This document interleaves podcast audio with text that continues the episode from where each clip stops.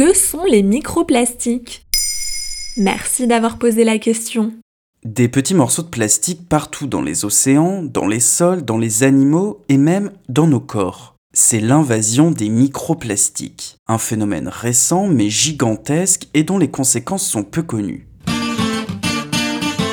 Les microplastiques sont des morceaux de plastique mesurant de quelques nanomètres à 5 mm maximum. On parle ici de polystyrène, polypropylène, polyéthylène, bref, tout un tas de polytrucs issus soit de gros objets en plastique, soit de cosmétiques, coucou les paillettes et billes exfoliantes, mais aussi de nos habits synthétiques par exemple.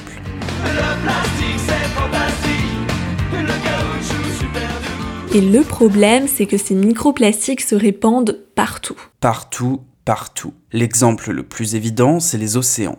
14 millions de tonnes de microplastiques jonchent les fonds marins. On viderait dans l'océan l'équivalent d'une benne de camions poubelles remplis de plastique, tenez-vous bien, chaque minute. Et puis il y a des microplastiques un peu partout dans les sols. J'imagine bien qu'il y a quelques endroits préservés, je sais pas moi, la montagne, le pôle Nord? Bien essayé, mais non. Les scientifiques ont été surpris de découvrir que chaque kilomètre carré de l'Antarctique était infesté par 1000 à 40 000 morceaux de plastique. Et plus récemment, une vaste étude menée dans les Pyrénées a montré que même à 1400 mètres d'altitude, à des kilomètres de la première ville, on relevait autant de microplastiques au mètre carré qu'à Paris. Pourtant, que la montagne est. Et puis on retrouve évidemment ces microplastiques dans les animaux. 12% des poissons d'eau douce en contiennent aux États-Unis. Et après, on les mange. Tu ne crois pas si bien dire. WWF estime qu'on avale jusqu'à 5 grammes de plastique chaque semaine. Résultat, on fait caca près de 1000 morceaux de plastique par jour.